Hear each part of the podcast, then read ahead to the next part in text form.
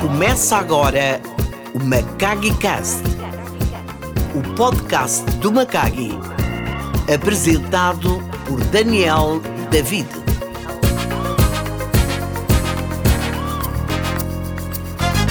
Olá, Macagues!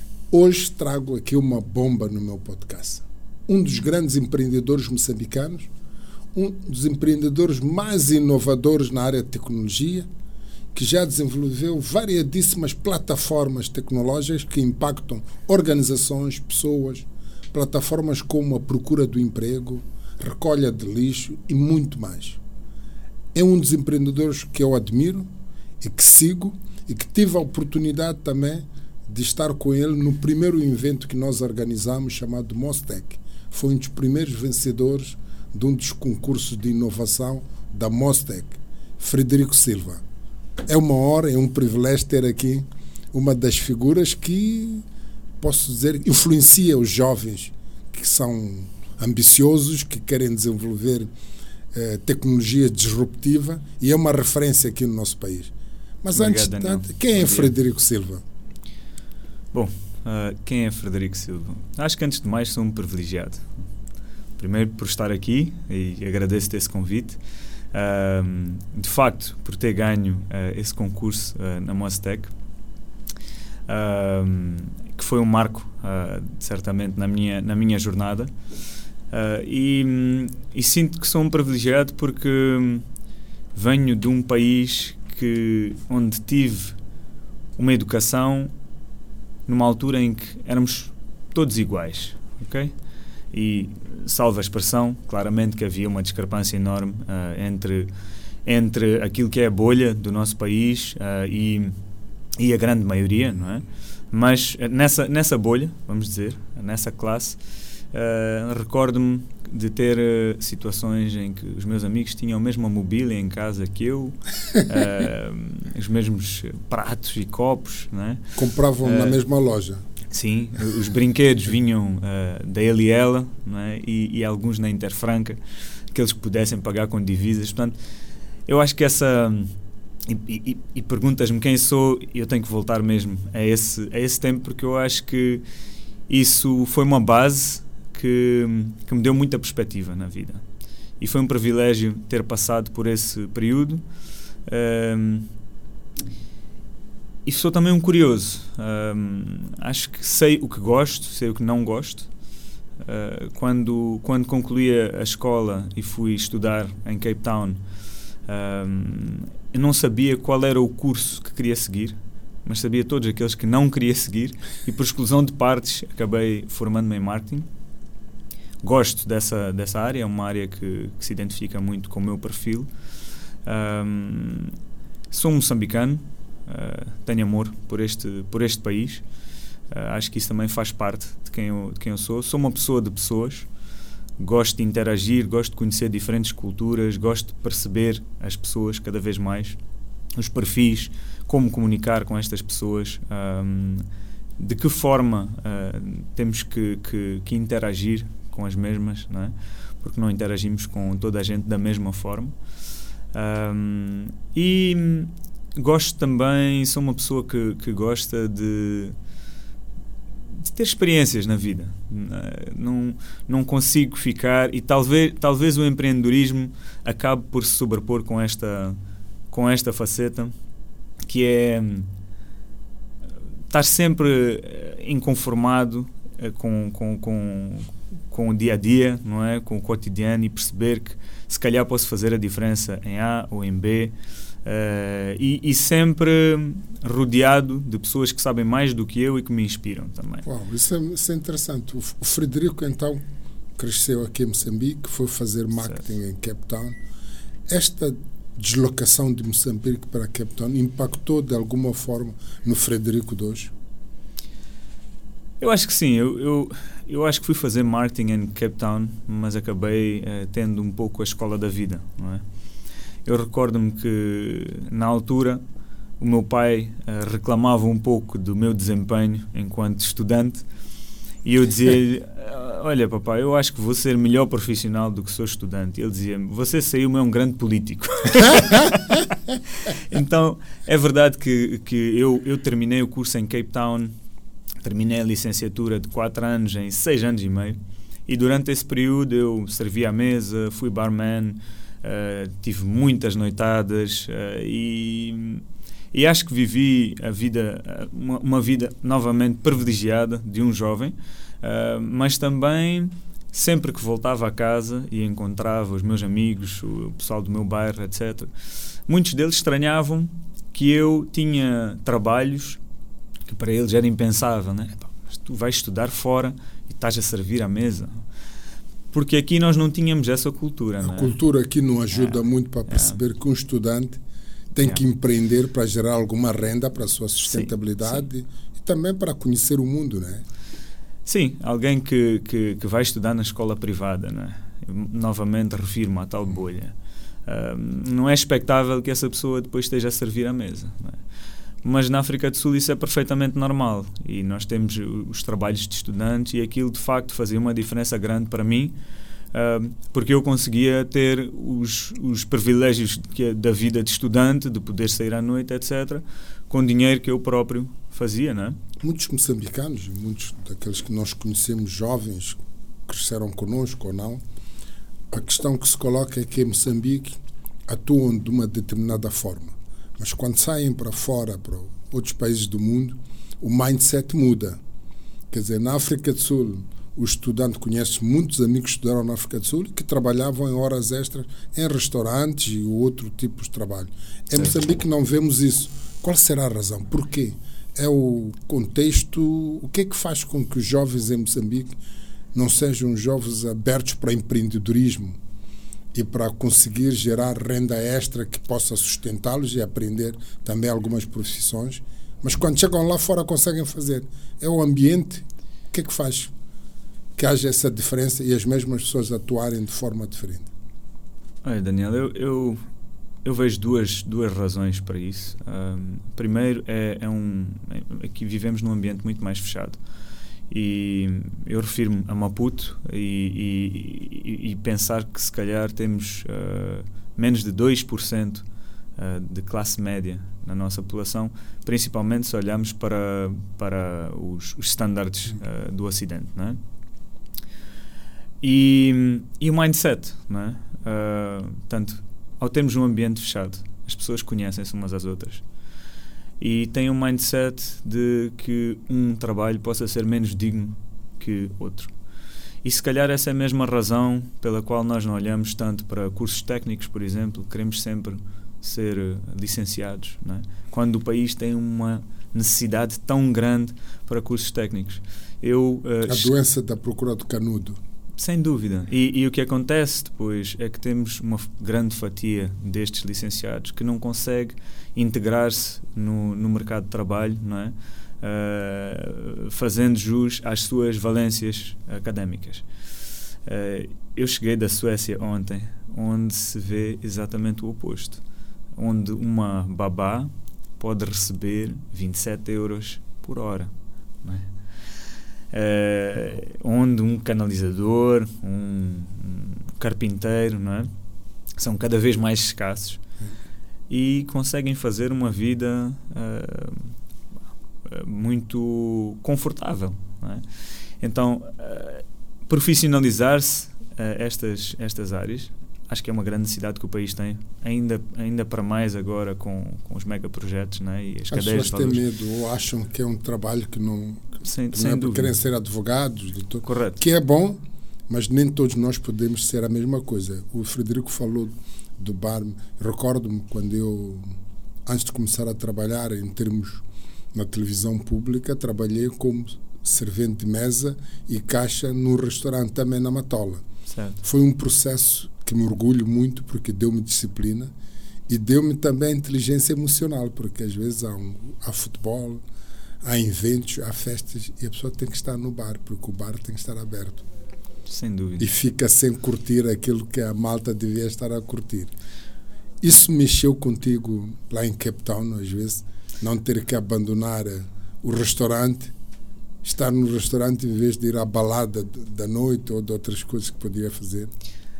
Para ser sincero, enquanto servia à mesa assim, uh, e não foi apenas num, num, restaurante, eu servi também em, em eventos de luxo uh, e, e, acabei por curtir de certa forma esses eventos. Estive, por exemplo, numa competição internacional de fogo de artifício. Não. Acabei curtindo o evento, obviamente, uh, mas enquanto fui barman, eu não sei se não curtia mais do que as próprias pessoas que pagavam para ir à discoteca porque muito rapidamente comecei a bater os recordes de vendas do, do bar.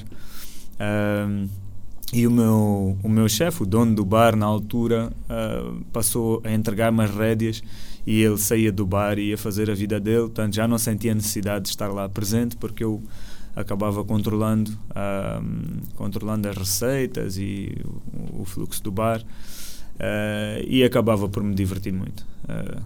Então adotou, adotou, adotou aquele estilo de que fazer o meu melhor, mesmo que seja em, em situações adversas, faço sempre o meu melhor, agregando valor e aí ficava a controlar o bar.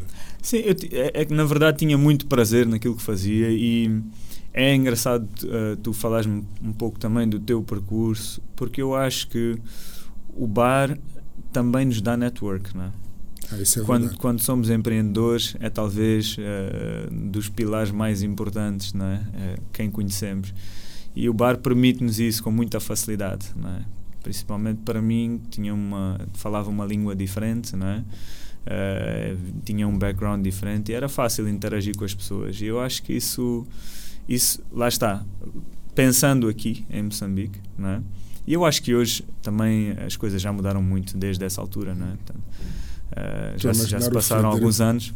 O Frederico Silva aqui em Moçambique a fazer barman e nessa altura gostava de tentar contestar. Voltou para Moçambique e a partir daí o que, que aconteceu?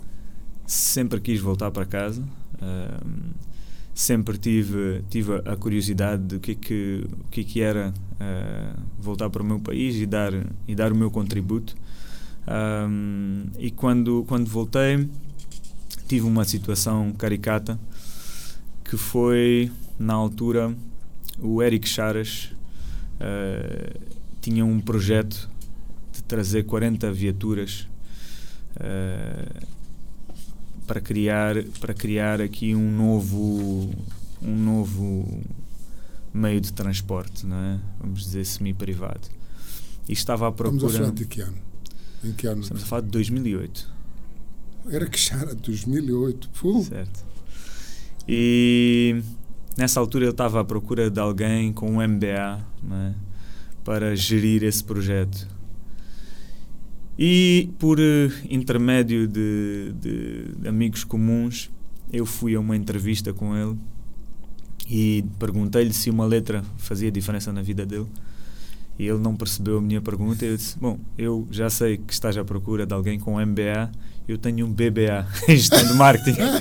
então, se de facto uma letra não faz muita diferença, eu uh, gostaria de ser considerado para este, para este trabalho. E, e foi o meu, isto foi o que deu origem à Chopela. Lá fora, a Chopela é Bajaj, Rickshaw, Tuk-Tuk. Aqui em Moçambique chama-se Chopela. E foi a minha primeira, o meu primeiro contributo, se calhar, uh, aqui para o, para o país. Foi mostrar que e não que tivesse sido o primeiro a fazê-lo, temos agências que fazem isso e muito bem, mas mostrar que podemos ter uma marca com uma entidade local muito forte um, e que mesmo sem grandes investimentos hoje é um nome comum e essa empresa já nem existe. Né? Um, portanto, hoje em dia toda a gente chama de Chopela aquela, aquele tipo de, de, de viatura. Né? O que é que significou isso para o Frederico? Para mim foi excelente, foi um, foi um, um, um primeiro passo não é? no mercado de trabalho local e a usar aquilo que, que era o meu conhecimento de formação.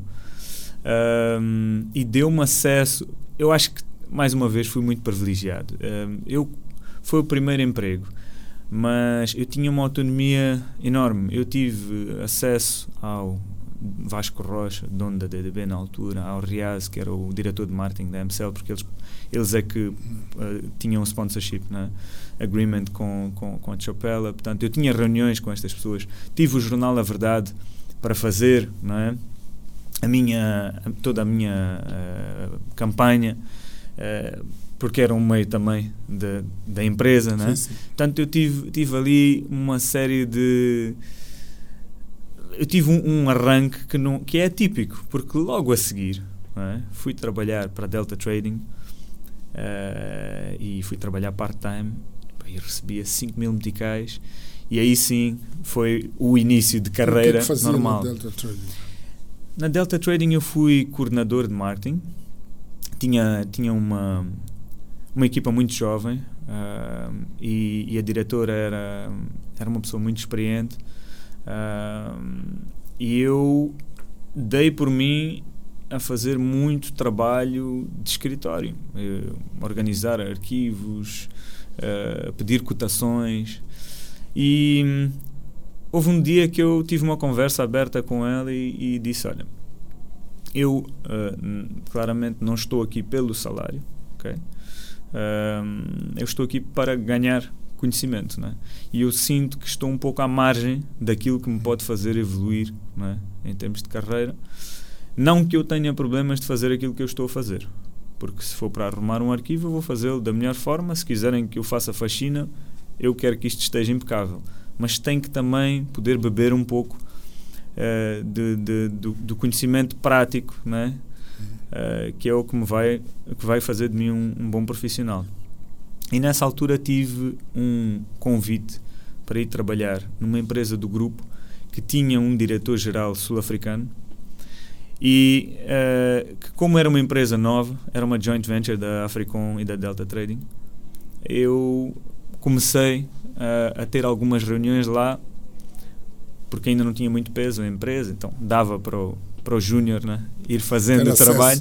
E a verdade é que ele gostou de mim e ele quis me contratar e falou com a minha diretora de marketing. E ela disse: Olha, eu percebo o que me estás a dizer, o teu percurso aqui vai ser este, ok? Nós não te podemos pagar mais do que X, eh, vais ter que fazer este trabalho durante um tempo. Se tu quiseres novas aventuras, ainda dentro do grupo, talvez seja uma boa oportunidade para ti. E foi aí que eu entrei para o ramo de telecomunicações, com a SureTel. E foi muito interessante, porque a primeira... Portanto, foi-me feito este convite, eu sentei-me, e naquela altura, quando comecei a carreira, eu recordo-me perfeitamente, o meu drive era money, ok? Eu queria fazer mais dinheiro, queria, queria ter um contrato a pagar-me bem. Então, na altura, eu tinha talvez seis meses de experiência profissional, pouco mais, eh, e sentei-me com ele e disse, ok, então, se tens interesse em trabalhar, quais é que seriam as tuas condições? E eu disse, "Epá, eu queria um salário de mil dólares, ok?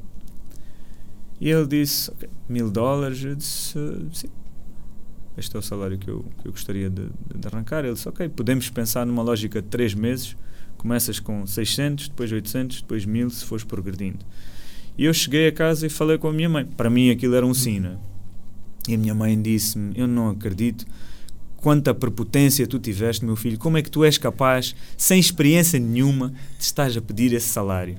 E eu disse, mãe, tu investiste no meu curso, passar, e para, para além de não ter sido um curso de 4 anos, porque depois demorei 6 anos e meio, tu gastaste tanto dinheiro, qual é o retorno que tu vais ter se eu pedir menos do que aquilo que eu pedi? E ela abanou a cabeça e disse, bom, tu vais aprender com, é? com a vida. Ah, mas eu, eu acho que isso é, é uma postura muito arrogante que tu estás a ter. Já o meu pai, quando eu disse que pedi mil dólares, disse, "Mas só pediste mil dólares? Porque o meu pai era empreendedor e o meu pai tinha outra visão das coisas. E a verdade é que Mas ao pedir os mil dólares, gostei dessa. Percebo o teu drive era money ao pedir mil dólares. Se pedia pelo currículo que trazia educacional ou pedia porque sabia que ia agregar valor àquela organização muito mais daquilo que esperava receber? Olha, Daniel, eu acho que eu acho que a segunda a segunda hipótese. Eh, claro que eu ainda tinha muitas dúvidas e ainda hoje tenho eh, em relação a- ao meu potencial ou à, à capacidade que tinha de, de agregar valor. Mas a verdade é que eu também Via na percebia organização uma oportunidade em que achava que estava preparado para agregar valor à própria organização e crescer ali. eu mais do que isso eu via uma organização onde eu ia dar o meu melhor. E se eu desse o meu melhor por, eh, por meia quinhenta, não é? Uh, poderia fazê-lo, mas também tinha que sentir que tinha alguém que me ia agregar valor a mim de outra forma. Né? E naquela altura eu senti, a organização está a iniciar. Né? Portanto, eu faço parte de algo que está no arranque. Eu vou ser aqui uma peça fundamental. Uh, fundamental. E a verdade é que nessa mesma semana tive uma, um convite para, uh, para ir uh, para uma entrevista na MCL e quando chegou, era uma mesa enorme, estava uh, o diretor de marketing, estava o, diretor de, o responsável por recursos humanos e mais o número 2 de marketing. E uma sala enorme, pouca gente, claro que um, um, ambiente que intimidava. E quando chegou a pergunta do salário, eu disse 2 mil dólares. E os tipos riram-se. É, é natural, né? Eu só tinha pouco mais de seis meses de experiência, eles estão a propor-me um cargo que até, com muita sorte, não disseram não queres vir estagiar aqui, não é? Porque estavam-me a propor um cargo e eu respondi 2 mil dólares, quando quatro dias antes tinha respondido mil. Porque eu já sabia que tinha mil garantidos. Então, para mim, e mais uma vez, uh, Richard Branson diz: primeiro, uh, se, se, a oportunidade está à sua frente, primeiro aceita e depois descobre como é que vais é? encará-la. é? E eu, eu acho que seguia um pouco essa mentalidade. E a verdade é que não fui chamado, mas a verdade é que também, uh, ao fim de, de três meses de trabalho na Shortel, uh, todos os comerciais saíram. E era pessoal que tinha muito mais experiência que eu, 5, 6 anos de experiência. Um, e o meu chefe, uh, eu fui ter com o meu chefe e disse: Olha, eu gostava de ocupar um, um dos lugares deles. E o meu chefe disse: Claro, as secretárias estão livres, escolhe à vontade. Eu disse: Não, não, não, eu quero vender. E ele achou aquilo muito estranho. E eu disse: Mas tu estás como coordenador de marketing e agora queres vender? Sério, não há melhor forma de eu conhecer o meu cliente.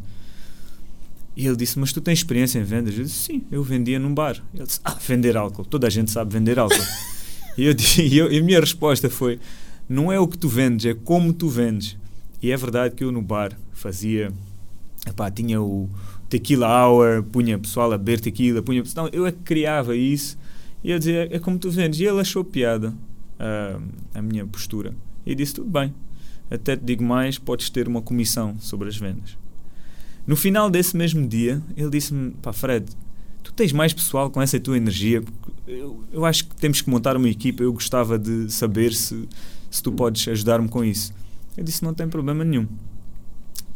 No dia seguinte, eu já tinha três, três pessoas. Uh, tinha... Uh, o que é que vendiam lá? Nós, a Shortel era uma super dealer da MCL. Ah, ok. okay? A Shortel era uma super dealer da MCL. E, e eu fui, montei a equipa e tudo com pessoas que me eram próximas, ok? E porquê? Porque eu queria pessoas que eu confiasse.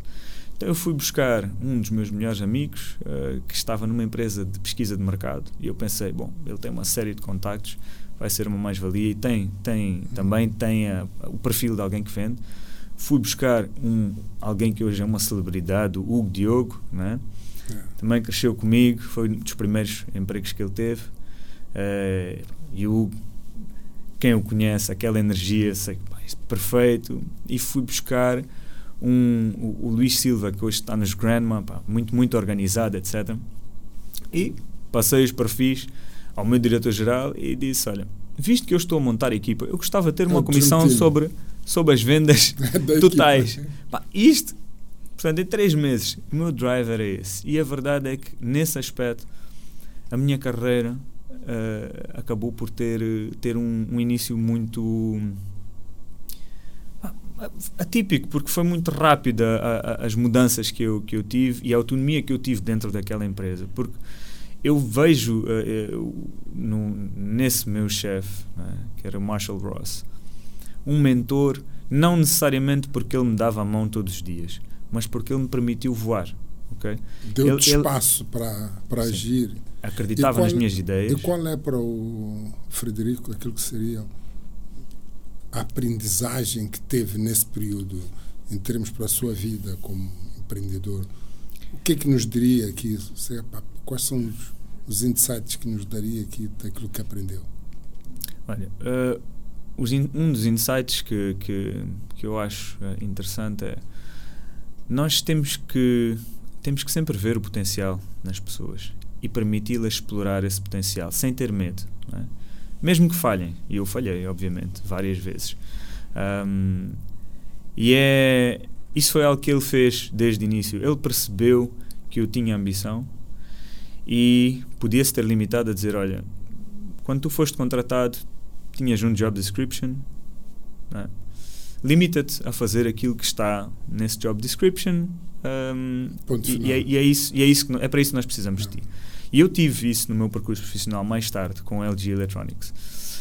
No caso dele, ele percebeu a minha ambição, percebeu que eu tinha, tinha um compromisso genuíno com a empresa e deixou-me voar. Okay? E a única coisa que me dizia, quando eu apresentava algum projeto e, e influenciava ou persuadia a, a, aprovar, ele dizia: Olha, eu aprovo-te este budget, mas a responsabilidade no fim do dia é tua. Ok? Portanto, se tens a certeza que queres arriscar, é? lembra-te disso tinha liberdade, onde maior liberdade e maior responsabilidade. Sem dúvida. Eu acredito muito nisso. Eu acredito na, na no modelo de gestão horizontal. Um, acredito em, em, criar um ambiente ou uma cultura organizacional onde as pessoas podem partilhar as suas ideias. Um, acredito que o ponto de partida uh, é a, a, função pela qual a pessoa está a ser contratada, sem dúvida, mas que a pessoa pode se transformar dentro da empresa. E mais tarde tive muito dessa experiência também. Estou a ver o meu colega abanar a cabeça quando falou de partilha das ideias, que não há partilhas, né? Desculpa, Laura. Ele estava aí a abanar a cabeça como que diz que há. Eu acho, acho que cada um tem o seu estilo de, de liderança e dependendo do, do, do, tipo de negócio que temos, né, das equipas que gerimos, há, há modelos completamente diferentes. Um, mas eu, eu, tive, por exemplo, mais tarde, já empreendedor, eu, eu contratei um economista que hoje está a, a trabalhar na Shopify uh, em Paris como um expert em user experience, portanto, design. Uau. Mas ele era economista quando começou a trabalhar comigo ele descobriu a paixão dele. E era muito fácil para mim, naquela altura, eu ter dito: Olha, tu vieste aqui, para já ele já entra com um. Porque ele também sabia programar. E eu achei interessante esta, esta diversidade que ele tinha no seu próprio currículo. Né? Uh, mas era muito simples para mim eu ter dito: olha, tu foste contratado para A e eu preciso ter A. Não... Ponto final. O Frederico já agora falou de User Experience. Lançou uma das grandes startups de Moçambique. Conta-nos um pouco essa história de User Experience, está aqui a falar. Uma das startups que revolucionou e potencializou o ecossistema de empreendedorismo digital em Moçambique. Não, foi, foi, foi um, um, um percurso interessante uh, e, e, todo ele cheio de, de ocasiões. Não é? um, eu não sabia o que era uma startup quando eu comecei a minha própria startup, Daniel. Ok? Eu não sabia o que era uma startup. Uh, portanto, eu estava, na altura, já estava a trabalhar com LG Electronics como country manager cá. E foi preciso. Produtos? LG de que produtos? Produtos Uh, todos os produtos da LG?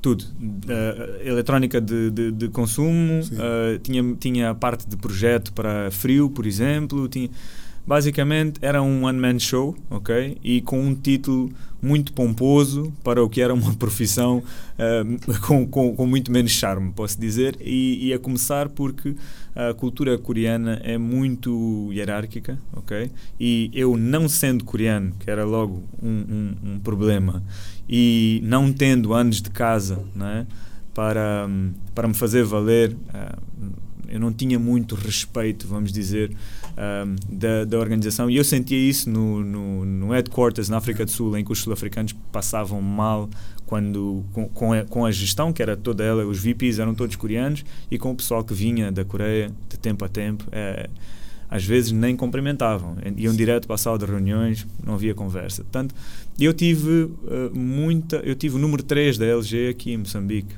recebi-o o meu MD era alguém que tinha 14 anos de LG coreano.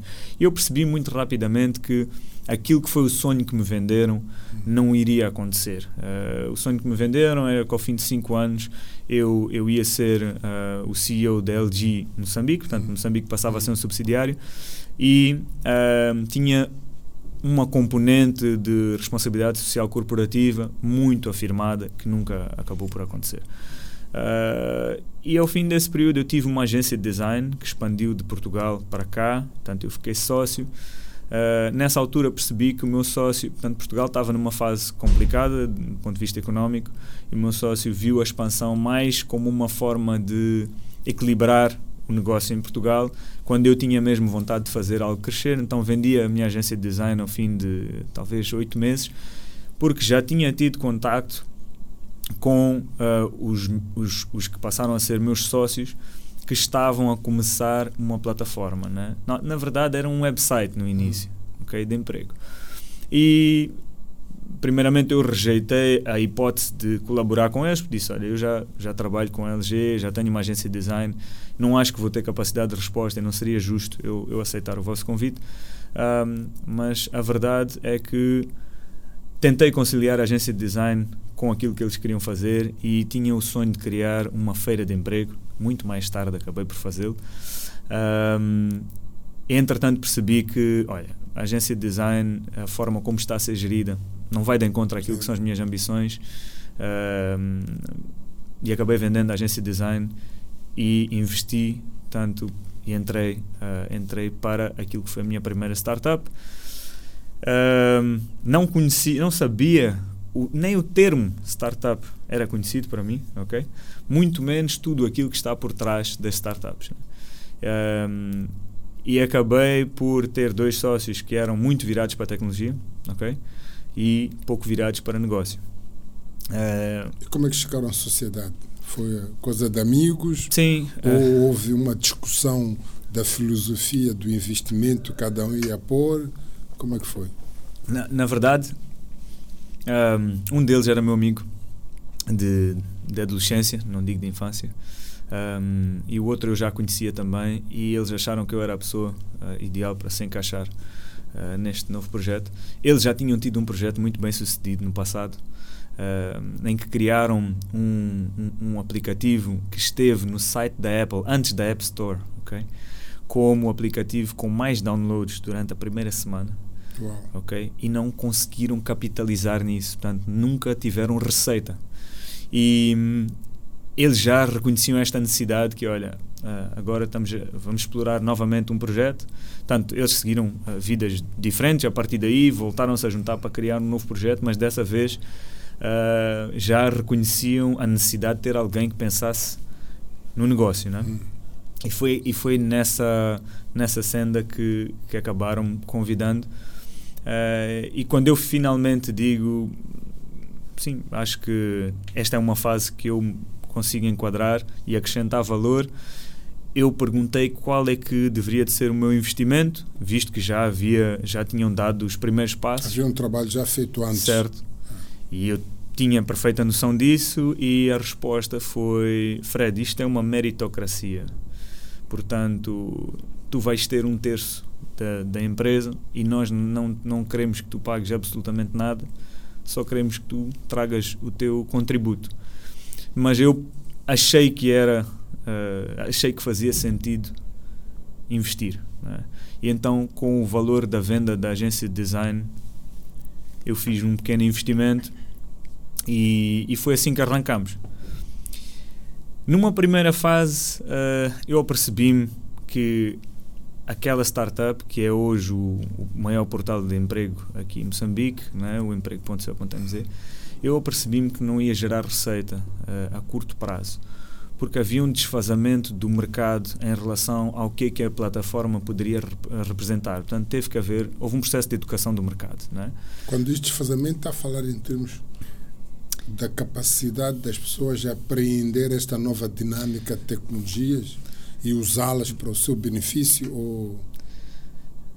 Eu não diria a, a, a, capacidade de aprender, porque, como tu bem sabes, uh, que és, és um, um aficionado de Silicon Valley. uh, a tecnologia ela tem que servir o utilizador e não o contrário, ok? Quando a tecnologia é complexa de se aprender, então algo, algo está errado.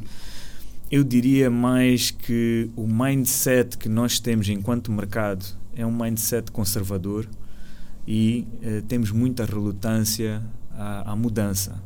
E talvez isto tenha a ver com o nosso passado histórico, talvez, uh, possa ser uma interpretação, em que primeiro uh, fomos um, um, país é, colonizado, portanto tínhamos que seguir as regras do colono, e depois tivemos um regime uh, ditatorial, é? Onde também continuámos a ter que seguir regras. Portanto, não havia muito espaço para inventar.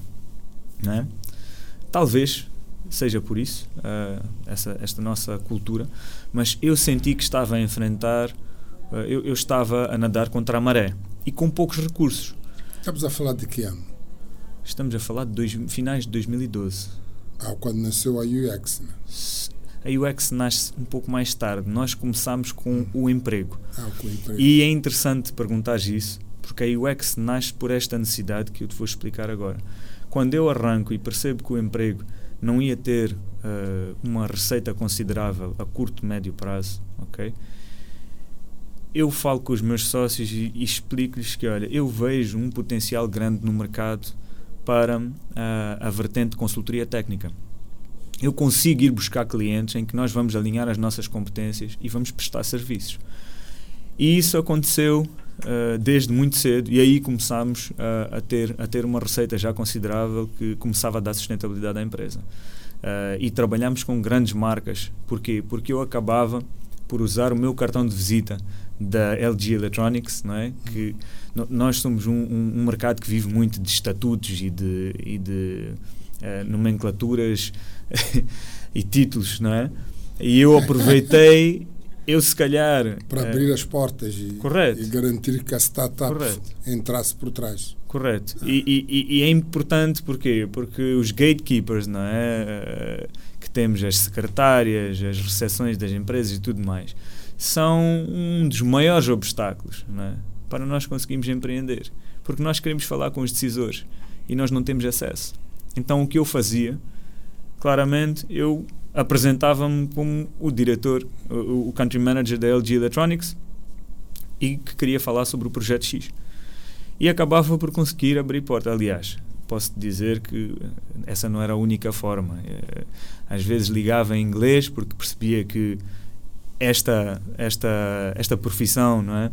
Uh, mais uma vez, pela cultura do mercado, dá mais valor a alguém que está pensa que é alguém de fora e conheço um exemplo teu muito interessante a esse respeito, que um dia num, num painel que eu estava a moderar, que tu deste, que foi registrar uma empresa em, Portugal para conseguir uh, entrar em concursos em Moçambique, não é? Então, eu também apercebi-me disto, então eu ligava em inglês... Uh, e, e, e começava uh, hi um, excuse me I I have a meeting with the with the CEO but I, I can't quite recall the name um, would you remind me ah uh, yes yes it's uh, João Carlos oh exactly uh, João Carlos um, so we have a meeting but you know what I'll I'll um, I'll be calling you later uh, to, to to to make sure we can schedule it desligava passado três horas ligava muito boa tarde, eu preciso, tenho uma chamada com, com o João Carlos, tal, tal, tal. Portanto, já com, com alguém que conhece a pessoa e conseguia furar. Porque ninguém respeitava jovens que estivessem a criar empresas naquela altura. Não é? Uh, e isso era um grande desafio. Portanto, o emprego começou aos poucos a, a então, crescer. o emprego não ia dar resultados em termos financeiros. A curto prazo. E já tinha dito antes que o teu drive, o drive era money e não daria dinheiro. E começa a mudar antes. nessa fase. Começa a mudar nessa fase.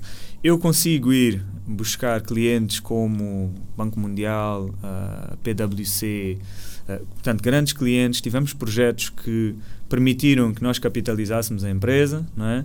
e que começássemos a investir na nossa plataforma, que era o emprego. E o emprego. Qual era a empresa na altura? A empresa, a empresa na verdade, uh, nós estávamos a, a, a, operar sobre a empresa de um dos sócios, portanto, nem era uma sociedade, tudo à base da confiança. Um dos sócios que tinha uma empresa não individual, com o nome dele, portanto, e era assim que estávamos a operar o emprego. E nessa fase, nós começamos a ser a ter, a ter referências no mercado. E como é que as pessoas que queriam desenvolver, por exemplo, fizemos o site da Ford. Eles queriam desenvolver o site connosco. Ah, os tipos que fizeram o emprego. Portanto, o, aquilo, o emprego acabou por nos tornar conhecidos, não é? Mas eh, as empresas que queriam outro tipo de serviços nós referiam-se a nós como ah, aqueles, aqueles tipos donos do site emprego, né?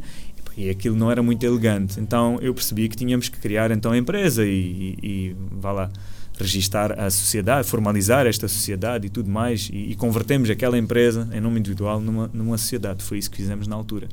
E, e, aí onde aparece a UX. E é aí que surge a UX, que era o umbrella company para tu, todas as todos plataformas que nós fôssemos a desenvolver, e todos os negócios. Nome da UX? Olha, um dos nossos sócios era web designer, ok? E ele puxou muito para. Nós tínhamos outros nomes. Um, um dos nomes que eu ia dar uh, era Blink for Social Change, ok? Uau.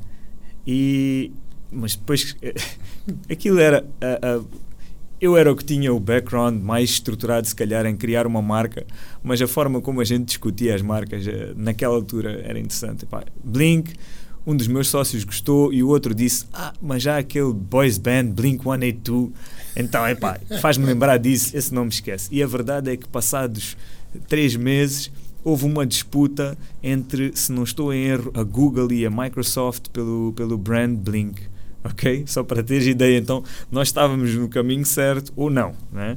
Uh, porque depois em termos de SEO e tudo é. mais, né? a relevância que temos uh, num, num, espaço online se calhar era comprometida por isso. Mas bem, aí começa uh, a, a minha orientação começa a mudar porque o emprego, o objetivo que o emprego tinha era de democratizar a, a informação no mercado laboral moçambicano.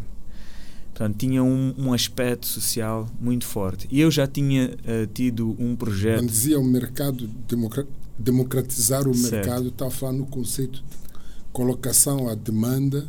Certo. Com, com, a, com como é que chama?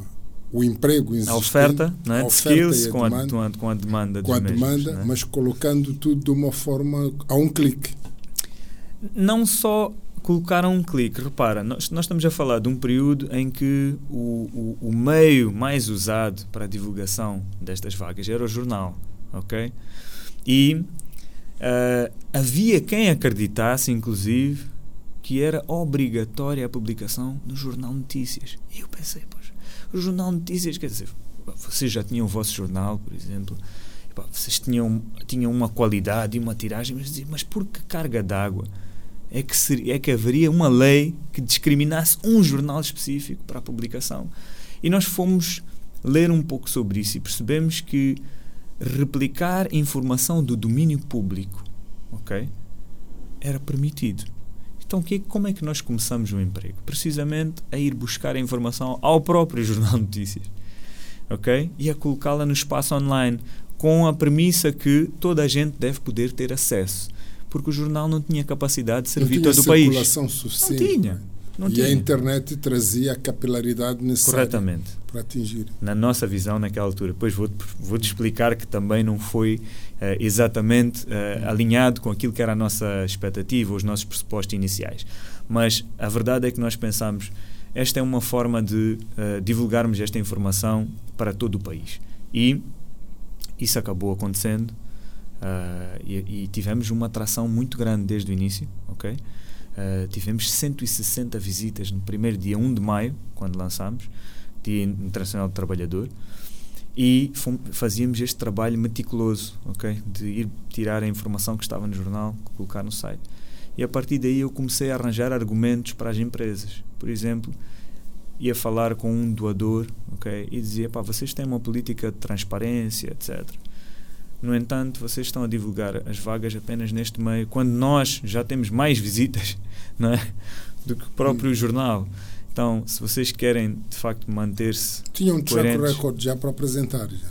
Nessa fase. E daí passar a gerar receita a partir de uma certa fase. A primeira fatura que eu passei, e foi um manuscrito, portanto, nem tínhamos nenhum software de gestão, foi de 3 mil meticais a uma empresa que uh, mais tarde virou nossa prestadora de serviço.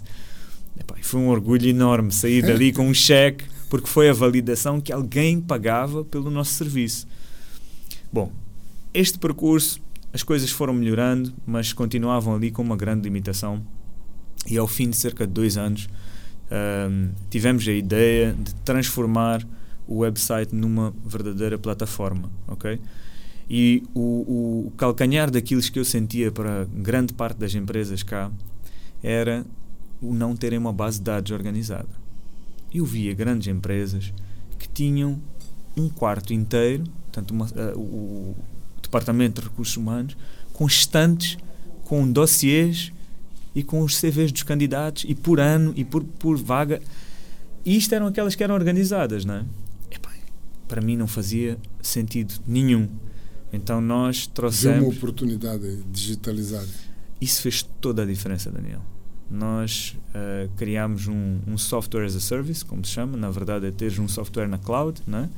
que as empresas com um custo infinitamente inferior ao jornal, e para te dar ideia, porque eu fiz essa comparação e era parte do meu argumento de vendas, um, era mais de 100 vezes okay, uh, o, o, o, superior o custo que o jornal tinha. Como é que eu contabilizava isto? O jornal cobra por dia, nós não cobrávamos por dia, nós cobrávamos por mês. A vaga podia permanecer no site um mês. Então, logo aí, estás a falar de 30 vezes, não é? Um, fora o custo de publicação ser inferior e depois nós oferecemos todas as ferramentas de triagem Portanto, para além de eu ter um custo muito inferior, eu ofereço as ferramentas. Nessa fase, eu já tinha tido tempo suficiente para começar a falar com uma série de empresas sobre a plataforma. Portanto, as empresas já, já estavam familiarizadas com aquilo que nós fazíamos. Foi mais simples, foi mais simples esta esta progressão, não é? Porque já tínhamos clientes e os nossos clientes sentiram que foi um upgrade. Né? Um, Desculpa, eu tomo nota aqui de algumas coisas que tem falado não, não. só para o meu registro, porque é uma aprendizagem, é um, é um aprendizado enorme estar a acompanhar a sua trajetória e o que fez até chegar onde chegou. Então, obrigado. Eu acho, eu acho que foi muito fruto da ocasião, como eu dizia há pouco, uh, porque temos que perceber que foi uma startup pioneira não existiam startups, não existia cultura de startups.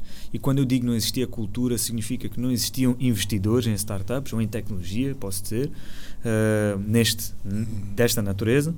Uh, não existiam uh, pessoas que se disponibilizassem para ser mentores, porque ainda não percebiam muito bem vou ser mentor de quê exatamente.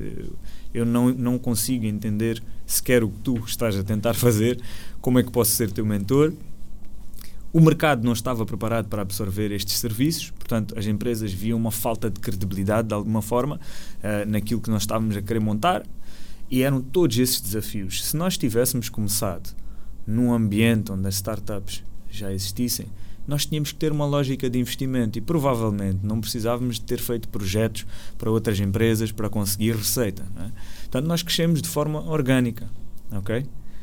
E o crescimento exponencial que se espera das startups não, não, não foi o nosso percurso. E qual foi o vosso ponto de inflexão? Eu, eu sinto que foi precisamente uh, esta, esta nova versão da plataforma. Porque aí nós entramos num modelo de subscrição. Ok? Uh, as startups têm, têm vários modelos de negócios, não é? Uh, e, e o que nós estávamos a fazer, que nós estávamos, nós estávamos a operar sobre uma perspectiva de Uh, as empresas vinham e pagavam por um serviço, não é? nós publicávamos e acabou. E a partir daí, nós já começámos a ter um serviço de subscrição, onde as empresas estavam a pagar mensalmente e, por outro lado, mantínhamos o, o, o pré-pago. Portanto, em que as empresas pagavam. Faziam um mix de venda, pré-pago e subscrição. Certo. E foram ganhando escala nisso? Absolutamente. Nós tivemos um, um crescimento gigante de um ano para o outro. Gigante na plataforma. Tanto é que a nossa equipa também começou a crescer e nós começámos a ter cada vez menos tempo para. Uh, e nessa altura já éramos muito solicitados. Um, e começámos a ter cada vez menos tempo para fazer consultoria técnica. Para te dar exemplos uh, de, de, de, como o, o, mercado não estava muito virado para startups. Uh, não sei se te recordas da nova base. Sim, sim, nova base. Eu tinha boa relação com, com o diretor-geral, com o Nelson, e um dia consigo ter lá uma reunião e eu estava a pensar, bom, é desta que é a nova base capital, não é? Já olhou para nós e vai e quer investir. E quando cheguei lá, comecei a fazer o meu pitch e percebi que, na verdade, o que a nova base pretendia era um parceiro de desenvolvimento local. Okay? Queria programadores. E nós.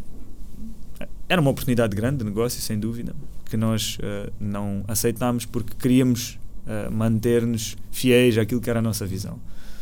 Numa outra fase, criámos a plataforma Biscate. Não sei se conheces. Sim, sim, conheço. Ok.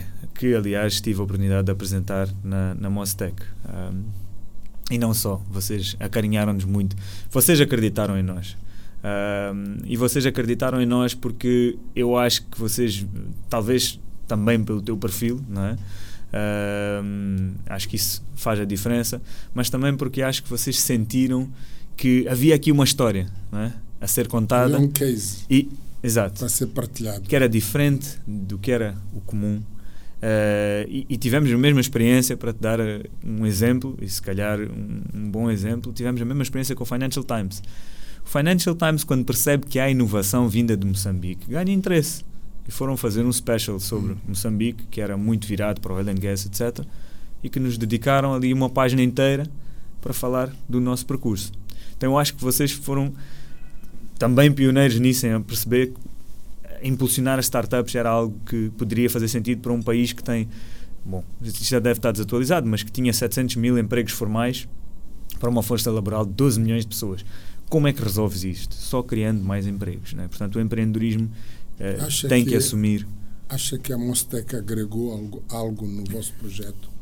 A vossa a vossa participação no Mostec e os efeitos sem sombra de dúvida sem sombra de dúvida eu até digo mais uh, a minha maior crítica da Mostec foi também aquilo que mais nos beneficiou porquê porque a minha crítica era a Mostec é muito mais virada para a componente institucional do que para a inovação crua portanto, traz a Lenovo, traz. E eu dizia, poxa, eu já andava aqui uh, no continente né, a ver inovação da Tanzânia, ver, e eu dizia, poxa, eu fiquei, uh, quando, quando era exposto a outros jovens que estavam a fazer coisas nos nossos países vizinhos, aquilo é que de facto me entusiasmava, porque estava a responder a problemas que nós também enfrentamos aqui em Moçambique. Quando a gente fala de uma Lenovo que vinha nos mostrar o laptop à prova d'água, ok. Não é? Mas o que é que isso fez por nós? É que nós acabamos por fazer parte de um evento que tinha grandes marcas, que tinha grandes empresas, né, também locais, a patrocinar e estávamos lá nós. Então, claramente que aquilo nos destacou de alguma forma né, e nos deu credibilidade. Então, como eu dizia, se calhar a minha maior crítica acabou por ser o, o, o, maior, o maior uh, privilégio que nós tivemos né, dentro de, Talvez daquele espaço. Talvez que o Mostec na altura, e ainda continua hoje, é a conjugação da viabilidade do invento versus aquilo Sem que dúvida. se pretende do país em termos reais. Correto. E às vezes os grandes sponsors para que o Mostec aconteça gostam de ouvir que o filho da casa não faz milagre. É preciso trazer alguém de fora que tenha um PowerPoint Y, que tenha um posicionamento, um currículo H. E isto para nós era a âncora para solidificar, criar pilares, para depois, com o tempo, desmistificar, trazer o empreendedorismo doméstico. E acho que fizeram isso uh, muito bem. Fala-nos um pouco deste sucesso que a UX teve, porque é um case pessoa viaja para a Europa, viaja para os Estados Unidos. Quando se fala de Moçambique, as pessoas dizem, ah, guys, there's a UX there in Moçambique, Frederico Silva. Certo. Então, vocês são uma referência nisso. O que é que, o que, é que fez da UX uma referência em Moçambique? Eu sinto que um, o first movers advantage, né? a, vantagem de sermos os primeiros, uh, criou esse buzz um, e, e, de termos dedicado de facto uh, a desenvolver uma, uma solução uh, que fosse que fosse autossustentável é? numa primeira fase e que fosse rentável numa segunda fase. Eu digo isto porquê? Porque nós não fomos a primeira plataforma de emprego no país, nem de perto nem de longe. Hum. Mas as que existiram era sempre como um side business. E nós fizemos exatamente o contrário. Como core business. Claro. Tu podes dizer, a minha empresa faz websites. E também criámos este, que é uma forma de nós mostrarmos, nós ganhamos popularidade né? e divulgamos a nossa, a nossa empresa né? como algo que foi feito por nós. Para nós foi exatamente o contrário. Não, nós, nós esta plataforma é o nosso core business. Sim, também fazemos projetos, uh, né? mas o nosso core business é a plataforma. Eu acho que isso foi muito importante.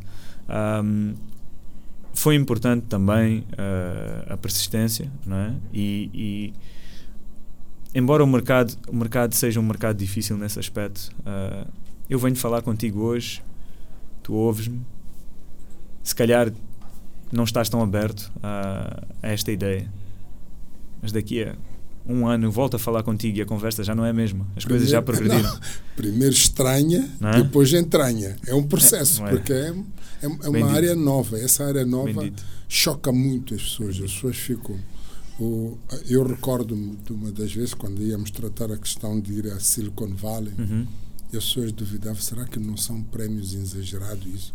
As pessoas vão chegar lá não vão saber se enquadrar ou sonham com alguma coisa que não vai ser aquela vai ser uma frustração enorme, mas o resultado que tivemos de muitas pessoas que foram para lá foi excepcional. Certo. It was mind blow. Isso, isso foi, como eu disse, aquele, aquele Mostec, porque participei noutros, mas aquele Mostec foi sem dúvida um, um marco, uh, porque nos levou uh, também a Silicon Valley, é? da parceria que vocês tinham com a Leadership Business Consulting. E, e nós percebemos que nós não podemos simplesmente uh, ter um standard que pode se ingrar em Moçambique. A grandeza de tudo aquilo que vimos era tal é? que nós percebemos que tínhamos que nós próprios é? orientar-nos mais para aquele mundo se quiséssemos crescer. E voltámos com essa ambição de tornarmos um negócio pan-africano. Okay? Nessa fase encontramos uh, obstáculos que, que não facilitaram o processo. É verdade que nós expandimos, mas nós expandimos uh, sobre uma expressão uh, americana que é bringing a knife to a gunfight, ok? é verdade, nós tínhamos, tínhamos um, uma, lá, uma ambição muito nobre que era de, de, ter impacto tanto a nível da criação de emprego uh, e além fronteiras, não é? E quando começámos a expansão foi sem capacidade de investir. Então tivemos a sorte que eu uh, tinha, tinha um, um, um, conhecido na altura que era irmão de um dos meus grandes amigos hoje, que era o Rui Tati.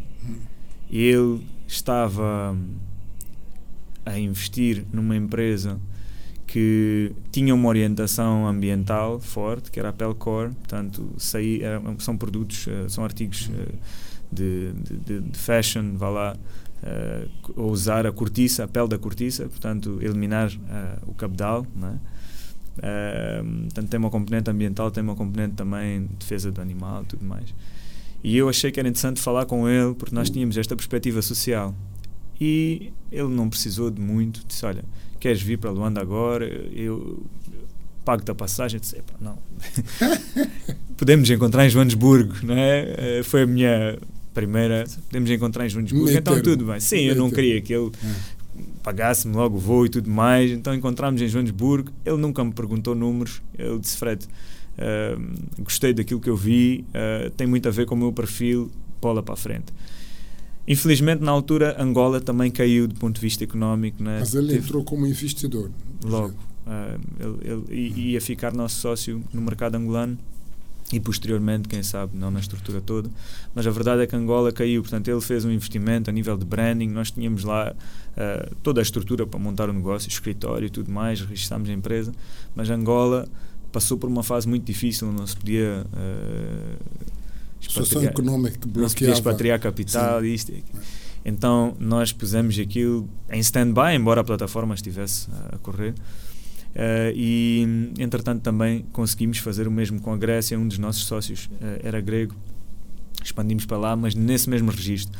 E o que acontece é que tu estás a investir muito, mas não estás a ter o retorno. E a lógica de startups não é essa. A lógica de startups é vender o sonho, okay? vender o futuro para alguém pagar o presente. É? E essa é a oportunidade do investidor, o risco, obviamente, também, e é o que permite ao empreendedor conseguir ter um crescimento exponencial. Alavancar-se. E eu acho, eu acho que isso, isso foi, foi um período importante. Acho que se popularizou também porque nós sentimos que o mercado precisava de mais startups, então tornámos embaixadores de algumas iniciativas, levámos startups moçambicanas à, à, à, Suíça para competir por meio milhão de dólares, todos os anos levávamos uma startup. Uh, trouxemos alguns patrocinadores tanto uh, para uh, estas, estes, estes eventos e Moçambique passou a ter um ecossistema próprio. Okay? Um, onde é que esse ecossistema peca, a meu ver, é que esse ecossistema transformou-se numa verdadeira ferramenta de marketing, mas não está a produzir ok os founders que depois conseguem escalar as suas empresas ainda. E por isso contam-se pelos dedos das mãos aqueles que de facto conseguiram. Acham que o, o ecossistema de startup em Moçambique existe no verdadeiro sentido ou ainda tem um caminho longo por percorrer? É duro para mim chamar ecossistema. Ok? como é que eu posso descrever? E aliás, uh, em certos momentos até me senti um pouco hipócrita porque eu próprio estava a fomentar isto. E lembro-me de ter um amigo que me disse: Por que, estás a vender esses sonhos aos jovens? Uh, tu achas que eles vão chegar a algum lado? E eu disse: Eu próprio estou a, a querer viver este sonho, então não estou a viver nada. E talvez daí uh, possa-se tirar a hipocrisia. Mas a verdade é que sim, de facto eu estava a vender algo que não se realizou até hoje. Por, por isso, a palavra ecossistema custa-me a, a, a, dizer. Eu acho que temos muito talento, ok? Temos talento cru. A maioria dos jovens que produzem soluções não tem conhecimento a nível de negócio para depois transformar aliás, já na perspectiva de criar a solução, muitas das vezes não é alinhada com o mercado, nem com um problema real do mercado, ou o modelo de negócio não está lá. Quer ou... dizer, eles criam um produto sem perceber o problema que o mercado tem. Correto. Primeiro tinha que perceber o problema para o produto solucionar esse problema. E fica aí um gap muito grande. Sem dúvida. Posso dar um exemplo disso. Um jovem que veio falar comigo para ser mentor dele numa plataforma de distribuição de música online eu, epá, ok, excelente. Uh, Diz-me uma coisa, tu já tens algum acordo com artistas ou com uh, as, um, as produtoras, né? E ele disse-me, não. Eu disse, ok, mas já falaste com algumas delas? Não. Então como é que tu esperas promover esse conteúdo? Um Porque ele já tinha conteúdo na plataforma. Mas tu estás a promover esse conteúdo sem ter autorização. Tu já a começar podes estar a criar um problema tal que não vais ter capacidade nem de começar e se calhar de é. conseguir solucioná-lo. É? Porque podes ser multado, podes ter direitos, de, estás a infringir direitos de autor, etc. Portanto, essa falta de noção é perigosa. É? E eu vejo muito jovem, com muito talento cá, que não que não tem essa capacidade de depois transformar no negócio. E para mim, a solução está muito em. Uh, porque isso é uma parte do, do, do, problema. A outra parte é de facto não haverem aqui os ingredientes necessários para estes jovens poderem avançar. Não, uma verdadeira aceleradora de, de negócio. Esta é? questão do negócio, eu recebo, deve uhum. imaginar, recebo quase cinco ou seis pessoas por dia a apresentar projetos. Eu próprio. E todos os projetos que apresentam, ah, Daniel, nós podemos ganhar muito dinheiro aqui. Muito, todos já falaram em milhões e milhões. Quando começo a questionar qual é o business model que sustenta este racional, não, nós vamos para o governo, vamos fazer isto, vamos para o Estado, vamos buscar sempre com um pensamento baseado numa hipotética capacidade do governo absorver o negócio dele, sem se fazer um trabalho claro de solucionar problemas de pessoas concretas, porque são elas os geradores da escala. A grande escala está nas pessoas. Sem dúvida. Os grandes negócios, as 10 potências, os 10 ricos do mundo, dois ou três não são. Os hoje têm produto de escala, Facebook, sim, Jeff Bezos, é escala, é margem. E em Moçambique às vezes tem sido difícil. Se eu olhasse para trás, olhar para esta este sonho que o Frederico tinha e julgo que ainda tem de criar Moçambique um ecossistema de empreendedorismo e, de crescer, o que é que não faria daquilo que aprendeu? Eu acho essa, essa Enumerando pergunta... assim bullets point Eu acho três essa ou quatro pergunta coisas que interessante. não faria. Primeiro, devo dizer, devo dizer que já olhei para trás e que já estou numa outra fase. Né? Portanto, eu vendi a minha empresa e, e hoje tenho um a Upload, eh, que é, é um marketplace de logística que faz a ponte entre clientes né? que querem Essa era a última carga. parte que eu queria falar. Queria só fechar É. esta parte do entusiasmo, Tudo. da dinâmica Certo. do UX. O que é que não faria, ou o que é que faria diferente, talvez assim? Procurava aconselhar-me eh, com, com montava um board of advisor eh, desde desde muito cedo ok? Para poder aconselhar-me em várias perspectivas do negócio que eu não tinha noção naquela fase. Como estruturamos a empresa porquê que estruturamos em Moçambique e não estruturamos em Delaware nos Estados Unidos ou eh, ou, Inglaterra, em UK, uh, porque que fomos estruturar aqui? Será que isso nos trouxe vantagens? Né? Uh, porque que nunca tivemos um governance structure né? que, que se calhar uh, definisse o que é que era o que é que era o papel dos sócios perante a, a entidade e portanto acho acho que houve houve falta de aconselhamento uh, e, e- e isso cria imaturidade quando o empreendedor está a fazer coisas pela primeira vez não é?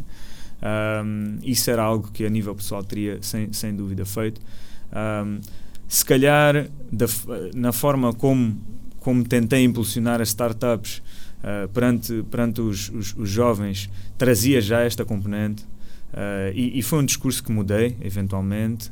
Foi primeiro ganhar alguma experiência profissional e depois pensa em empreender. Não, não, não troques esta ordem, porque este não é o mercado para isso. A experiência profissional vai-te trazer network também, ok? E vai-te trazer noções de como gerir um negócio. Quando tiveres a experiência profissional, foca-te já naquilo que queres fazer para o teu negócio tenta ir para o meio. Se queres, vamos falando, pegando no mesmo exemplo, se queres ter um- uma plataforma ligada à música, tenta entrar já nesse meio para conseguires absorver. Conhecer bem o negócio. correto. Portanto, o meu discurso. Mas acha que o, o, o Fred coloca isso? Acha que hum, há aqui uma, um- uma onda muito grande dos jovens a falar startup, startup, sem, sem ter referências, sem ter o, o tal Acho. ecossistema e entra-se numa utopia de sonhar coisas que nunca se concretizam e cria frustrações aos jovens, talvez. Infelizmente, acho que sim. Acho que os casos mais bem-sucedidos eh, de, destas startups foram jovens que conseguiram usar eh, as startups para se autopromoverem e hoje e são brilhantes, atenção, e hoje têm cargos fora de Moçambique em multinacionais. Ah. Conheço alguns, ok? Eh, o que, por um lado, é excelente, porque um dia poderão voltar e transmitir este conhecimento e fazer as coisas de forma diferente.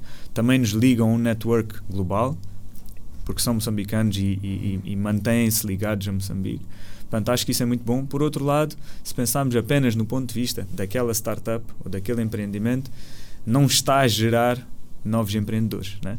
está a gerar colaboradores, bons colaboradores, a curto, médio prazo, pelo menos. Ahm, isso assusta-me. Por outro lado, eu, eu sinto que tem que haver um grande alinhamento com o setor privado. Eu vejo um peso enorme nas empresas em quebrar tabus e darem oportunidade aos jovens de uma forma controlada, ok? E serem as empresas as próprias incubadoras. Dessas iniciativas Todas- que há. Daniel, todas as empresas. Mas o jovem quer quick win também. Muitos jovens que aparecem, a primeira decisão pensa, não, vai me roubar a minha ideia, vai tal, e há um receio muito grande de partir a pedra. são muitos esses jovens, tabus que têm que ser criados. Muitos jovens não aceitam, pensam que não, isto é a minha ideia, tal, bloqueia e não, e não avança. Daniel, eu cresci a ouvir dizer que o segredo era a alma do negócio, mas hoje em dia a partilha é a alma do negócio. E é por isso que nós estamos E constantemente a não são- partilhar nas redes É. sociais, etc. E as ideias não são daquelas pessoas E que as têm, são aquelas que as executam. Estamos num mercado que não tem a dinâmica para fazer aquilo que esses receios. Ou seja, se tu estás num mercado dinâmico, tu partilhas a tua ideia hoje e daqui a uma semana ela já existe. Nós estamos num mercado em que podemos partilhar a ideia durante dois, três meses e as empresas são elefantes, elas não, não, não têm essa dinâmica de amanhã replicarem. Não tem a Portanto, flexibilidade. não, não acho que seja tão simples. Mas, Gostei desse. mas o que eu. As empresas são elefantes. São Ah, as, as, as grandes empresas são, não isso é? têm uma estrutura é as são organizacional, as decisões levam tempo, eh, portanto, muitas delas são multinacionais, têm que ter alinhamento com, com HQ para estas iniciativas, portanto, não é Leva do dia tempo. para a noite, leva. E eu acho que é aí que está a mais-valia do jovem, é que o jovem tem, tem capacidade técnica, ok? Tem uma visão para um projeto. As- todas as empresas têm uma série de lacunas. Qualquer uma, não só em Moçambique. Vamos fazer o jump aqui agora por causa do Tudo tempo. O, o Frederico Vamos fez este, este base do, das startups em Moçambique. Qualquer coisa que se falava era Frederico Silva. E agora, de repente, apercebi-me nos últimos tempos, Frederico Silva fez um fade out disso e aparece com novos projetos. Por acaso, caminhamos juntos, partilhou-me algumas ideias. Quem é Frederico Silva hoje? Frederico Silva II continua a ser um curioso, um desenrascado, ok? Eh, e apercebeu-se por muitas etapas da vida, nomeadamente no ano, no ano passado, que ah, nós, nós temos que perceber aquilo que é importante para nós, ok? Ah, e para cada um poderá ser diferente, e tentar levar a nossa vida de forma a que esteja alinhada com aquilo que de facto é relevante para nós. Portanto, se eu comecei por dizer que na minha carreira eu era uh, money driven ou money first, não é? Hoje em dia eu acho que temos que ter dinheiro suficiente para termos conforto na vida, Ahm, mas talvez não seja essa a primeira razão que me faz levantar da cama. Não é? Sou o pai, é uma consequência. Sou pai, primeira coisa que quero fazer quando me levanto da cama é ver o meu filho. E se o fazer dinheiro estiver a comprometer ah, ah, a relação que eu tenho com ele, eu já não, não, não ponho na balança da mesma forma. Por outro lado, acho que é importante fazermos parte de algo que tem grandeza, não é? Eh, não apenas pelo dinheiro, certamente que o dinheiro vem a seguir. Então, a minha vida hoje, ela é muito. Eu tenho pequenos projetos, ok? Que criei, e tenho um que tem uma grande ambição, que eh, é liderado pela minha mulher. Ela é chefe em casa e fora de casa, ok? e que depois de eu vender a minha empresa, eu entrei eh, como co-founder da, da Upload, ok? Na fase em que estava a iniciar as operações. E, e tem, sido, tem sido um percurso muito interessante porque finalmente consigo estar ah, a posicionar-me como uma startup convencional. ok? Ahm, portanto, em O termos que é que é upload? Para nós, para os macacos aqui perceberem. de Upload, Tentando resumir, o que é que é upload? Upload é, é uma plataforma que faz a ligação entre clientes que precisam de transportar carga, ok? longas distâncias e cargas pesadas, portanto estamos a falar de entre cidades ou, en- ou, ou- ou até interland, não, é? Ah, não estamos a falar de last mile, portanto fazer ah, uma mudança de casa. Ah, e ah, faz a ligação portanto com transportadores. Neste momento temos mais de 250 transportadores ah, na plataforma registados, o que faz de nós provavelmente a maior empresa de transportes aqui da, da, da África, é? da, da, da- SADC, sem ter um único caminhão. Que é a mesma filosofia que se vê num Airbnb. Vocês têm a procura e oferta toda ligada. Correto. e fazem a conexão. Tem carga? conexão. Precisa de transporte e vocês ligam. Certo. Portanto, o cliente registra-se, há um processo de validação do cliente, de documentação e tudo mais, discrimina eh, o transporte que tem que fazer, discrimina a carga, que tipo de carga, como é que tem que ser transportada, se é preciso refrigeração ou não, volume, peso, Todo tipo de origem, destino, todo o tipo de carga. E tem um business model robusto, sustentável nosso- que vai do encontro àquilo que Frederico acha que é razoável. O nosso, o nosso modelo de negócio eh, é um take rate, portanto é uma comissão. ok? Eh, nós não, contrariamente ao que a Uber faz, nós não estipulamos o preço. Quem estipula o preço são os transportadores. Portanto, os transportadores, quando há um, um, um pedido de transporte, os transportadores são notificados e apresentam um orçamento. ok? O cliente identifica o ou os transportadores para transportar essa carga, nós fazemos, uh, uh, recebemos o pagamento do cliente, nós é que fazemos a intermediação, portanto, coordenamos todo este processo. E quem que assume a garantia que a minha carga, que está aqui em Maputo, chega a Cabo Delgado condições? O transportador, ok? Nós, a quem nós, que eu não, nós não assumimos essa a quem que eu exijo qualquer problema que acontecer ao transportador? Nós fazemos a intermediação. Portanto, se há algum problema, nós fazemos esta mediação entre cliente e transportador. Mas a responsabilidade no final do dia, temos isto, gastamos muito dinheiro uh, na, na, parte legal e temos uh, garantido contratualmente que o transportador é que assume a responsabilidade sobre isto. Agora, o que nós temos para mitigar o risco é temos parceria, temos uma parceria com uma seguradora em que o cliente pode aceder a nós para assegurar a sua carga. Portanto, um, e, é, e, esta é a forma como operamos. Neste momento estamos a operar com o corredor da África do Sul, Zâmbia e estamos a iniciar já uh, Congo também. Portanto, Vocês têm no vosso, no vosso modelo de negócio uma ferramenta de seleção dos transportadores elegíveis para estarem na vossa plataforma? Sim. Ou just open. Nós fazemos open também a validação dos transportadores. E não só, a validação dos caminhões dos transportadores também. Portanto, os caminhões também têm que estar registados na nossa plataforma, com matrícula, com o ano de fabrico, modelo, tudo mais, o tipo de caminhão. Um, e o que, nós, o que nós fazemos, de facto, é... Um, portanto, fazemos esta validação e quando o cliente está a procurar os transportadores, pode definir de acordo com a licença que o transportador tem, a frota que registrou, etc. E vê os caminhões que vão transportar a sua carga. Portanto, eh, no fim do dia, o cliente é que tem o poder de decisão sobre qual é o transportador que vai usar. Este ah. novo Frederico está entusiasmado em relação àquele que se entusiasmou no passado e depois entrou numa fase de, posso dizer, entre aspas, frustração por não, por não existir o tal ecossistema que eles Sim, eu, eu é assim, estou muito grato uh, em relação ao meu passado. Acho que tive muitas oportunidades, conheci muita gente, inspirei-me muito. Vender a empresa foi vender um sonho e se tiver que olhar para mim hoje, se calhar tenho uh, menos paixão e sou mais racional. Uh, eu perdi meu pai o ano passado, uh, herdei a empresa dele, é uma empresa com, com 200 colaboradores, que já foi líder de mercado uh, e hoje tem uma posição que, que é mais mais pacata, vamos dizer, no mercado ainda mantém grandes clientes e obviamente que é um, é um negócio que eu quero dar o meu cunho, não é? que eu quero dar também um Ligado pouco do meu a esta DNA. área que está do upload não está, Não, absolutamente bem, ligado e, e, as empresas para mim não são animais de estimação. Eu olho para aquele negócio, o meu objetivo é fazê-lo crescer e vendê-lo, ok? Um, porque o meu perfil está muito mais ligado à área de tecnologia e talvez esse é um dos contributos que eu posso dar a esse negócio.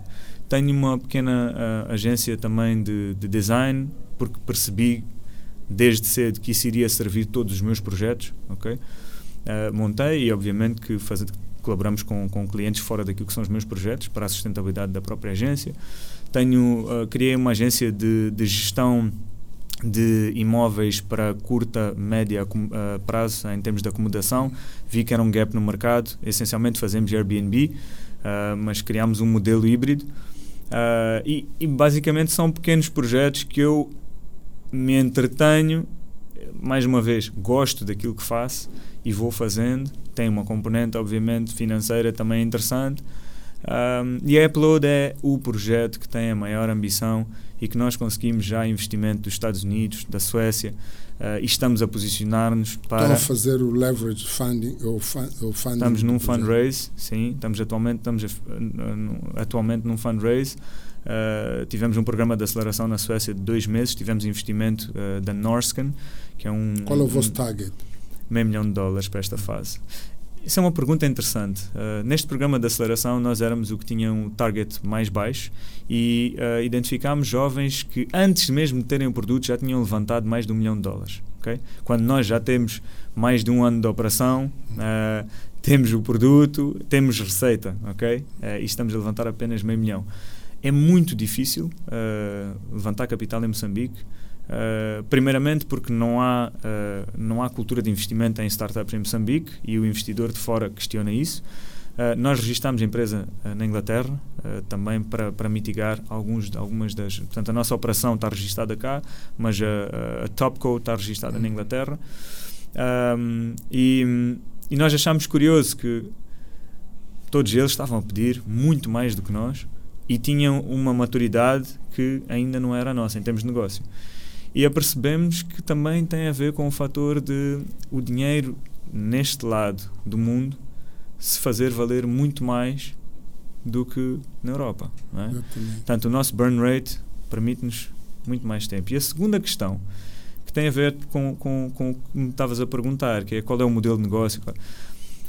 Quando nós estamos no, no mundo desenvolvido, pode-se uh, olhar para as startups numa primeira fase sem pensar muito na, na, vamos dizer, no lucro, ok?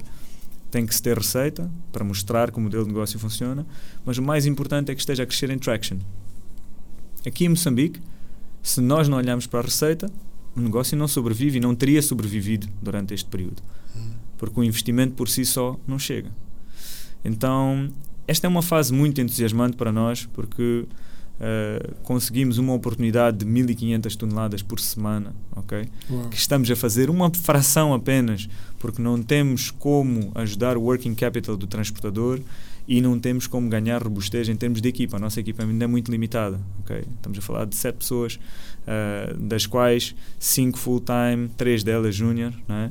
mas muito capazes. Um, portanto, é uma, uma equipa ainda com muita fragilidade. Estão a fazer e step nós, by step, step by step o que não mas, deve ser.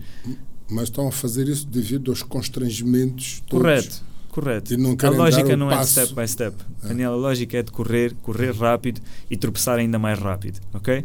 E a verdade é que se tu tens capital, tu consegues tropeçar, levantar-te, perceber que não é aquela direção, mudar a direção e continuar.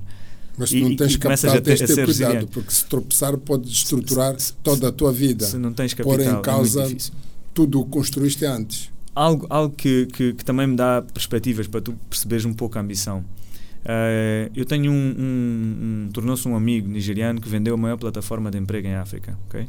E num estudo que a empresa dele fez na altura, África, tirando a zona do, do norte da África, África uh, tem, tem um, um, mercado de recrutamento tem um valor de 300 milhões de dólares ano. Só estou a falar de placement, né? Um, Desses 300 milhões, 150 milhões são da África do Sul, eh, representados pela África do Sul, e 100 milhões a Nigéria. Portanto, a minha ambição eram os outros 50 milhões. Eu queria entrar na Zâmbia, queria entrar no Congo, queria entrar no Ruanda, etc. Uh, eh, passamos para a logística. O mercado de logística, só em Moçambique, okay? considerando os corredores, obviamente, estamos a falar de 2 bilhões de dólares. Okay? E estou a cotar por baixo. Nós fomos, tivemos um processo de due diligence de, de, por um dos nossos investidores, que estamos na fase final. Eles fizeram due diligence do mercado também. E estes, estes foram os números que nos foram passados. Mas o mercado tem esse número, mas é o mercado que interpreta bem o projeto que está a fazer ou vai ter muita dor de crescimento? Talvez se estivesse num outro país teria. Essa, essa é a questão. É, existem ainda muitas ineficiências, não é? Quer dizer que, por isso eu digo que estamos a cotar por baixo o mercado pode ser muito maior. Quando olhamos para a região, o mercado está avaliado em 20 bilhões de dólares. O que significa que nós, neste momento, temos escritório na África do Sul e em Moçambique. Este é o, o, o hub logístico da região. Ok? As, a, a, os pressupostos batem certo, Daniel. É Agora, é nós temos que vender nós temos que vender Moçambique. A razão pela qual também estamos na África do Sul é que o já que conseguimos. É que está a falhar, Frederico? Olha, eu, eu acho que tem-se notado cada vez mais investimento no continente africano em startups, mas são nos usual suspects. Estou a referir-me à Nigéria, à África do Sul, Quênia. Né? Aqui uh, embaixo do Equador, não. África lusófona ainda tem uh, muito que trabalhar para conseguir se posicionar. Angola está a anos-luz de nós, começou depois. É interessante perceber isto. Angola começou depois, mas está a anos-luz de nós. Não te consigo dizer quais são as razões, mas existem investidores angolanos em tecnologia. Para mim, esse é o ponto de partida. E é um desafio que te coloco, porque sei que tu és uma das poucas pessoas em Moçambique que olha para esta área uh, com, com paixão. É? Uh, acho que isto é, é, é, algo que está a faltar, o investidor moçambicano. Um, acho que está a faltar também mais startups com uma ambição que não seja apenas Moçambique, ok? O nosso mercado é pequeno, é limitado. Vamos pensar fora de Moçambique. Não é tão complicado assim, ok? É possível, mas temos que ter essa ambição. Eu acho que isso também é um, uma, uma das, das razões, porque, repara, quantos mais jovens pensarem além Moçambique, mais jovens colocam nossa bandeira lá fora, mais investidores ouvem falar sobre oportunidades em Moçambique e começam a criar a sua percepção sobre o que, é que significa empreender em Moçambique. Por isso, isto é, para mim é fundamental. É um desafio temos que continuar a fazer. Tinha algumas últimas questões a colocar aqui, sei que a conversa com, com, Fred, com, Eu falo muito. com Frederico, é uma conversa que devemos continuar a ter, porque é uma experiência, é uma pessoa que tem uma experiência de vida concreta daquilo que fez e daquilo que aprendeu e que muitos jovens precisam de ter esse conhecimento para buscar referência para não estar a cometer os mesmos erros e não criar frustrações de base ou de ah, startup, sou empreendedor, sendo, e fica-se aí num, numa onda de emoções que depois não dá em nada. Qual é o papel da família na sua vida? nos seus negócios? Olha, eu posso descrever com o que aconteceu agora na Suécia. Quando. Isto foi um processo extenso, né? foram mais de duas mil, vou dizer, candidaturas, né? Uh, na verdade, duas mil empresas que apresentaram os seus negócios e nós fizemos parte de 1% que foi selecionado. Como podes imaginar, isso não era um dado adquirido, não é? E quando nós recebemos a notícia que, olha, vocês for, vão receber o nosso investimento e tem esta, este programa de dois meses e um dos requisitos era de facto que tivessem dois dos cofundadores. A nossa terceira cofundadora vive, vive na Inglaterra. E, e a minha mulher deu uma notícia e disse: Agora temos que pensar como é que vamos fazer. Eu disse: Não, nós vamos. E ela disse: Mas tu não tens que pensar, tens outros negócios aqui, etc. A minha base é esta, né? Eu disse: Não, eu acho que isto vai ser uma experiência de família ímpar. Ou seja, nós estávamos a ir para lá por razões de negócio. Mas a primeira coisa que me veio à cabeça foi: eu vou ter meu filho noutro país, a minha mulher, num ambiente que é altamente dinâmico. Nós tivemos, para te dar ideia, nós tivemos como mentor, tivemos o CEO da Amazon na Suécia, foi um deles.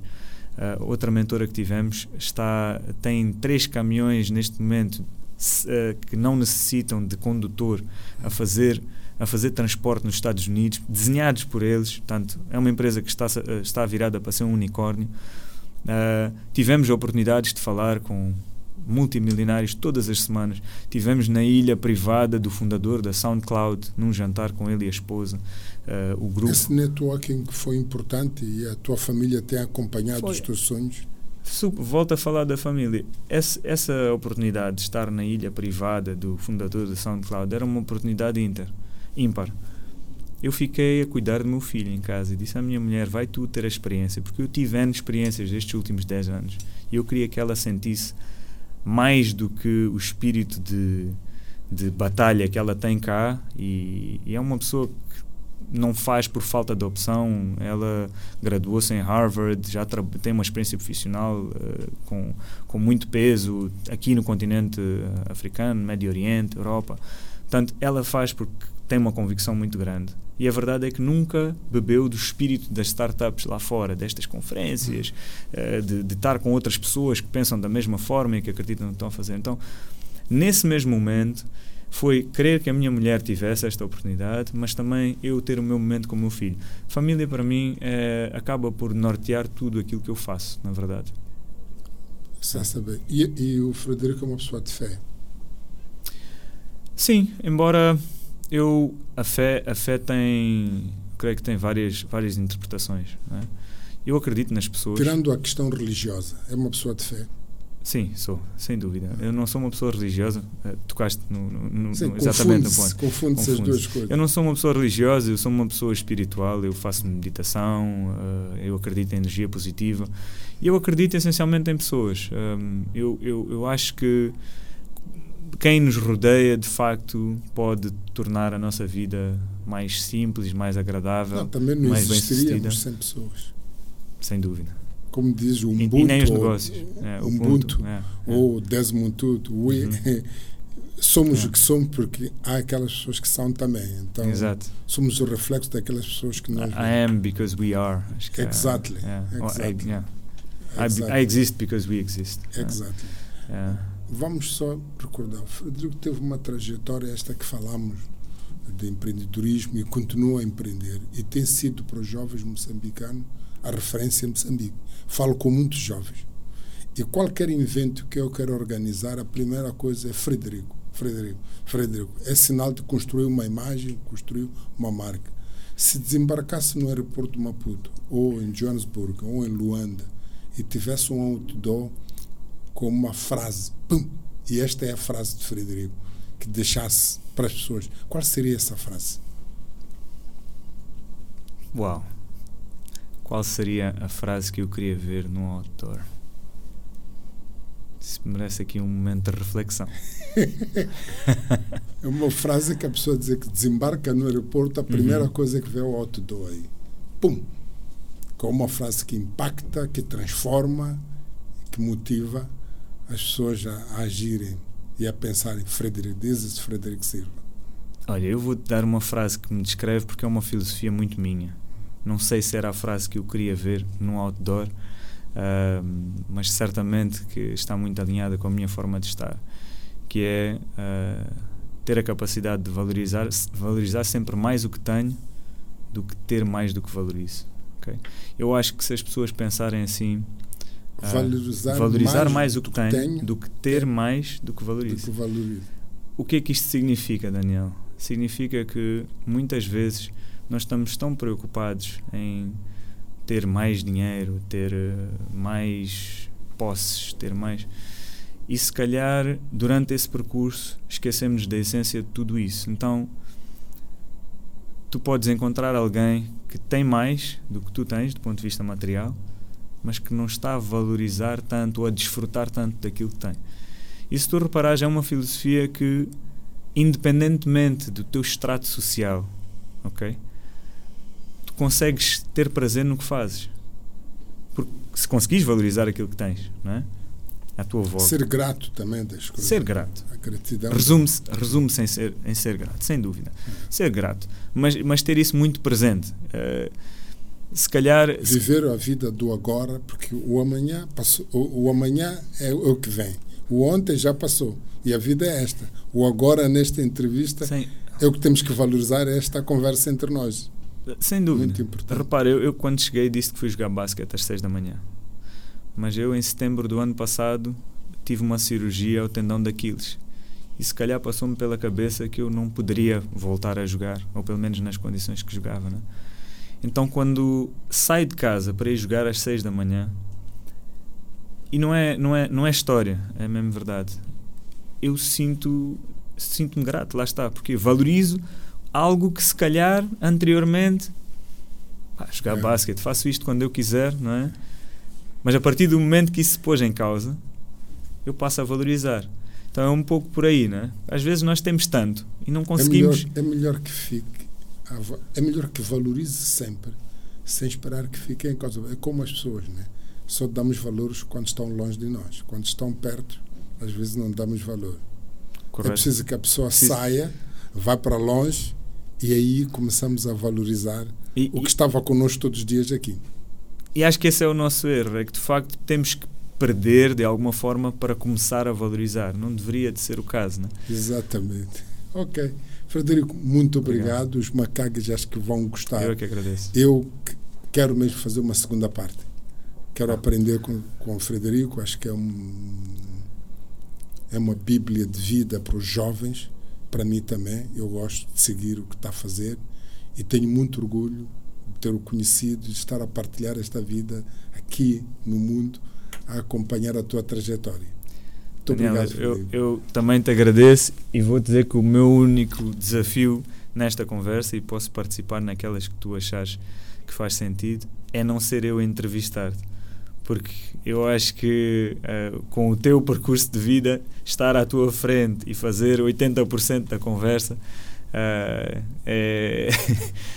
é complicado. Vai demorar muito tempo. ainda não sei se consigo Mas dar entrevista. Off, off the record, depois temos que inverter os papéis. Tá bem. Muito obrigado. Espero obrigado. que tenham gostado desta entrevista, desta partilha quase. E que se gostaram mesmo, partilhem este conhecimento. O Frederico tem sido para mim uma pessoa inspiradora. Partilhem com os amigos, tentem buscar de toda essa história que ele contou, o que é que impactou na minha vida, o que é que impactou naquilo que é a trajetória do meu empreendedorismo, o que é que posso fazer de bom, ou de melhor, ou melhorar. Faça qualquer coisa. A pior coisa, ou o grande erro que nós temos, é de não decidir. Decida e haja hoje aprendendo com os que sabem. Frederico Silva conosco aqui partilhou um podcast fenomenal. Até a próxima. Obrigado, Daniel. Obrigado eu.